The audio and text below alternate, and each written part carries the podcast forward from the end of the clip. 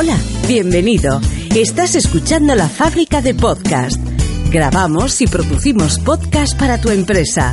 Visita nuestra página web y podrás comunicarte con tu audiencia con un podcast como este. Hoy hablamos de... Si Donald Trump tuviera un podcast. Si el nuevo presidente de los Estados Unidos de América tuviese un podcast, probablemente sería uno de los más populares, exitosos y descargados de los podcasts de todo el mundo.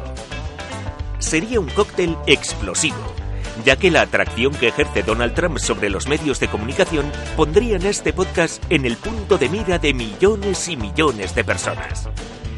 Pero antes, como buenos asesores, deberíamos explicarle a Donald Trump qué tipo de audiencia tienen los podcasts. ¿Qué tipo de persona escucha podcast? ¿Cómo son? ¿Cuáles son sus hábitos de compra? ¿Conocemos su perfil social y económico? Empecemos con Estados Unidos. Allí hay 57 millones de ciudadanos que escuchan podcasts habitualmente. Concretamente, el 21% de los estadounidenses de más de 12 años escuchan podcasts cada mes. Lo cierto es que a Donald Trump le escucharía muchísima más gente, ya que es un personaje mediático. Pero veamos datos. Para conocer el perfil de la audiencia de podcast, en octubre de 2015, la agencia Midroll hizo una encuesta entre varios centenares de oyentes de podcast. Lo más relevante de esta encuesta es que todos ellos responden a un perfil cultural medio alto, son consumidores habituales de productos online y tienen ingresos mensuales muy por encima de la media. En pocas palabras, un público ideal para gastar su dinero en aquello que le gusta. Más de la mitad de los oyentes tiene una licenciatura o un grado superior. Son lectores habituales. El 53% de ellos compra libros a través de Internet por un importe superior a los 100 dólares y un 28% gasta más de 300 dólares anuales en este mismo tipo de compras. ¿Le interesaría a Donald Trump saber desde dónde se escucharía su podcast? Según la encuesta de esta misma agencia, las personas escuchan podcasts desde lugares muy diversos. En orden de mayor a menor porcentaje, los escuchan en el coche, en el transporte público, mientras caminan o van en bicicleta, entrenando o haciendo ejercicio. Aunque a Donald Trump le interesa fundamentalmente su audiencia en Estados Unidos, debe saber que Norteamérica no es el único país que seguirá a Donald Trump con su podcast.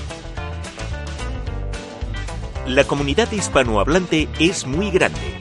Hay muchos países en el mundo donde se habla español, concretamente más de 500 millones de personas. Sin embargo, todavía no podemos dibujar para Donald Trump el perfil de su audiencia hispana. No existen datos clarificadores y concretos, y el motivo es que el podcast se difunde y consume desde diversas fuentes. Los podcasts enlazan en páginas web, se comparten en archivos MP3 y en definitiva viajan por Internet indefinidamente.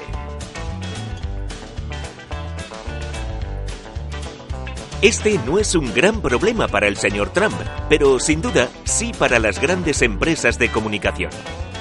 Porque, aunque sabemos que los podcasts están en clara tendencia ascendente, no existen hoy por hoy datos concretos. Y las grandes corporaciones necesitan datos para apostar en medios para su comunicación. Así que, ¿qué motivos podríamos darle a Donald Trump para hacer un podcast? En primer lugar, el público objetivo de un podcast en español es tremendamente grande. Solo en Estados Unidos, más de 40 millones de personas tienen el español como lengua nativa. Y entre el top 10 de países que cuenta con más oyentes de podcast, España se encuentra en el puesto número 10. Los primeros cuatro puestos estaban ocupados por Estados Unidos, Reino Unido, Canadá y Australia.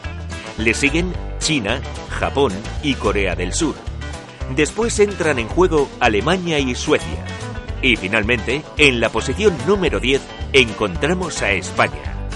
Pero después le siguen muchos países de América del Sur. Así que un podcast en español tiene una enorme audiencia potencial. Otro motivo para convencer a Donald Trump de que haga un podcast es que si su contenido fuese evergreen, es decir, contenido que perdura, contenido que no está sujeto al momento, como las noticias, ese podcast no caduca. No se desactualiza y puedes esperar descargas de tus episodios durante mucho más tiempo. ¿Y cómo debería construir la audiencia de su podcast Donald Trump? Una audiencia no se construye en dos días ni en tres, ni en cuatro. Pero en el caso de Donald Trump, al igual que ocurre con tantas otras empresas, ya cuentan con una audiencia previa. Bien sea por sus blogs, páginas web, merchandising o cualquiera que sea la estrategia con la que se comunican con su público. Así que esa es la manera en que atraerían a su público hacia su podcast. Un nuevo podcast no puede considerarse realmente establecido hasta pasados por lo menos seis meses, y en la mayoría de los casos hasta después de un año. Durante todo ese tiempo, si haces un podcast de forma regular y constante, puedes esperar que la audiencia crezca y se convierta en un fiel consumidor de tu marca. Un podcast puede considerarse una plataforma de marketing de contenidos, igual que un blog el marketing de contenidos da resultados a medio o largo plazo. Raras veces lo hace a corto plazo. Así que sé constante, sé regular, date tiempo. La audiencia acabará llegando. Ya sabemos que Donald Trump quizá no tenga tanta paciencia, pero desde la fábrica de podcast le sugerimos la producción de un podcast para asegurar su continuidad en la Casa Blanca.